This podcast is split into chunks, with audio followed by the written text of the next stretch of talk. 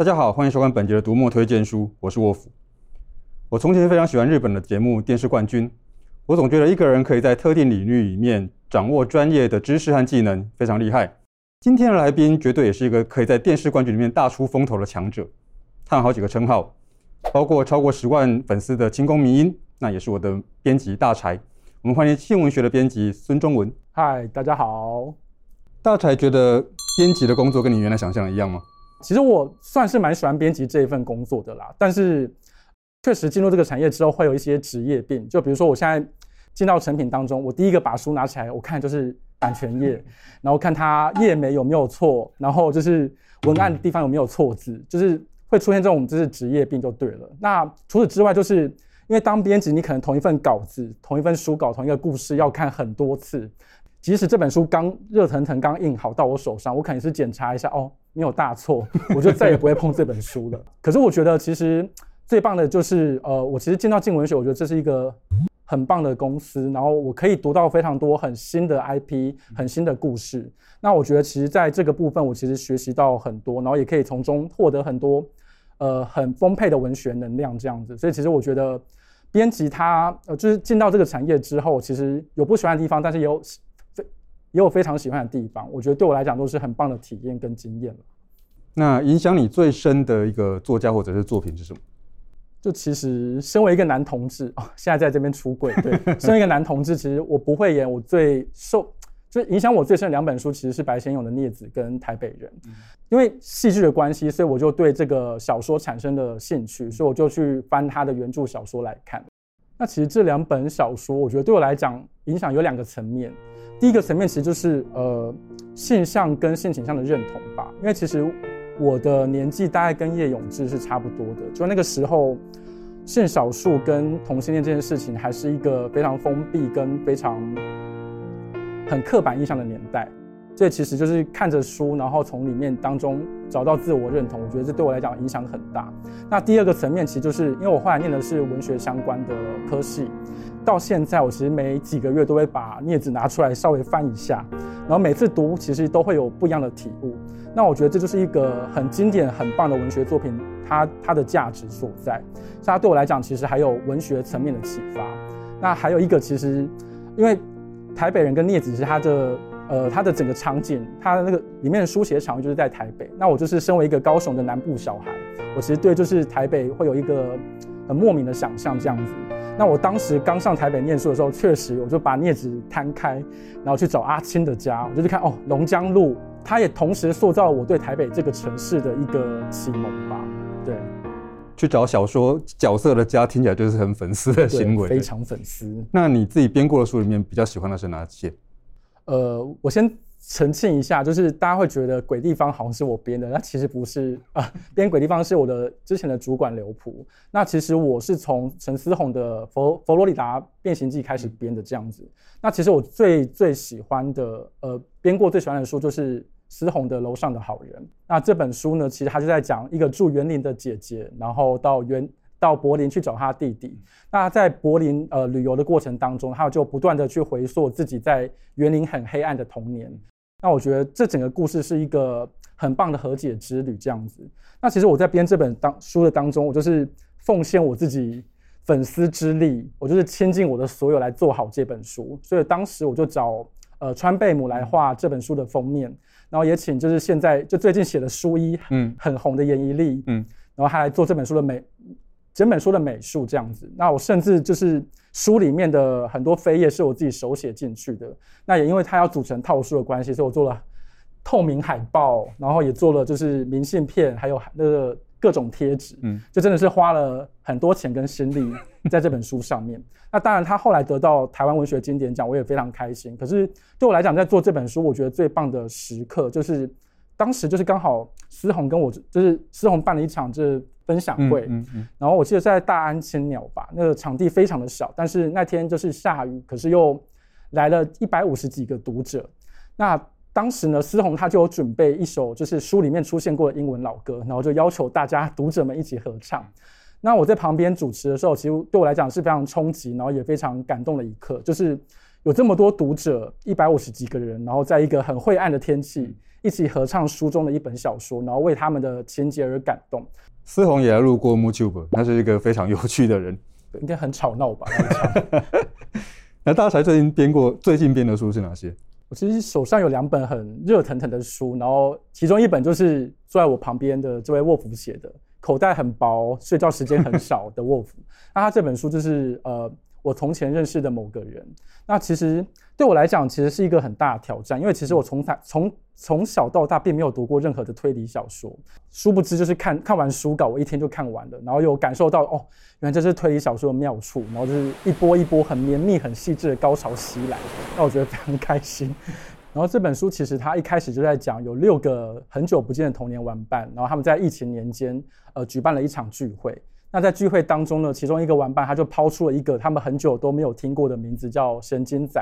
那其他的玩伴听到这个神经仔之后呢，各自就是在心中，呃，陷入彼此的童年回忆。然后这些童年回忆又勾起现在一一连串的一些杀人事件，然后就越陷越深，然后去带入很多很崩坏，然后非常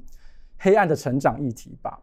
那我觉得这本书其实沃夫也在里面藏了，我觉得很哲学的提问，就是大家都是童年的朋友嘛，所以就是我对他可能会有一些立预设立场，可是这些东西随着时间过去，随着我们都长大，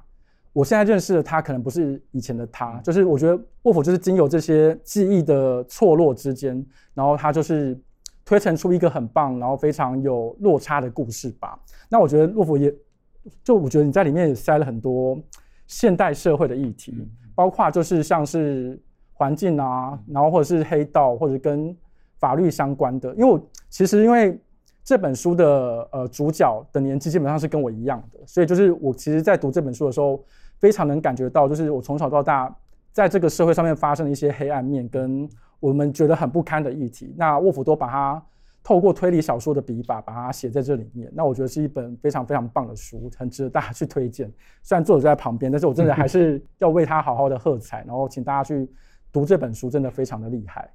我一向不在 MooTube 介绍自己的书，幸好有编辑可以帮忙。对，那另一本呢？另一本其实是今年一月才刚出版的《安然与石恩》，那它的作者是现在很知名的 KOL 叶扬，他都他自称自己是职业妇女了。叶阳是写散文出身的，然后这是他第一本的长篇小说。那这本《安然与石恩》，他其实在讲，呃，一个住香港的男生跟一个住台湾的女生，那因为他们都在同一间跨国集团里面工作，所以他一年当中可能会碰个可能三四次。那他们其实彼此之间是有情愫，可是因为他们生长在不同的呃地域，一个在台北，一个在香港，所以他们其实有各自这个地区的难题需要去解决，所以他们的感情就因此延宕了十七年之久。然后十七年当中，他们都没有做爱过。我就想说，怎么可能？他们之间的情愫跟他们之间要去面对的课题，其实非常符合现在这种，呃，跨国啊、科技啊，然后非常现代感的这些男女关系。就是其实确实有一部分的人群是这样子是过活的。叶阳的文笔真的是非常厉害。虽然这是他第一本的长篇小说，但叶阳基本上都是用对话去推展他的情节故事，就非常的精致的对话。就是你在看的当中会觉得。啊，很像在看电影，然后它整个影视感跟它的那个电影的画面感的那个氛围，我觉得拿捏得非常好，所以也非常推荐大家去看这一本小说。诶，那我两本讲完，我可以再加一本吗？没有问题，大家看，这就是对书很有爱的编辑。好好好，我想再介绍一本书这样子。那我想额外再推荐一本书是福果的《开着福音车真妙公》。那这本书呢，其实它是在它的故事非常的奇妙，就是它是在讲一个宫庙的二代。跟一个基督教的二代，就他爸爸是牧师，然后他现在也是牧师，就是公二代跟牧二代，然后他们是一对同志情侣。那同时，这个宫庙二代他还有一个小孩，那他们就一对同志情侣抚养这个小孩。然后有一天呢，王爷公就指示他们，就是你们这间宫庙要有接班人，然后还指定他们有什么参拜路线，然后跟你们要开着就是那个宣传福音的那台车，然后去去找下去找下一任庙公。那我觉得它就是一本融合了宗教、融合性别，还有家庭议题，然后非常有趣的公路小说。那我觉得这本书很有趣的地方，就是因为福果他是呃是他是实际去考察很多庙宇，加上他的文字很幽默也很灵动，然后搭配这些性别议题跟宗教议题，我觉得是非常具有台湾味，然后也很有人文味的一本很棒的温温馨的小品。真庙公这本我有买，我是题材听起来就很有趣。对对，那大柴现在手上在做的是什么？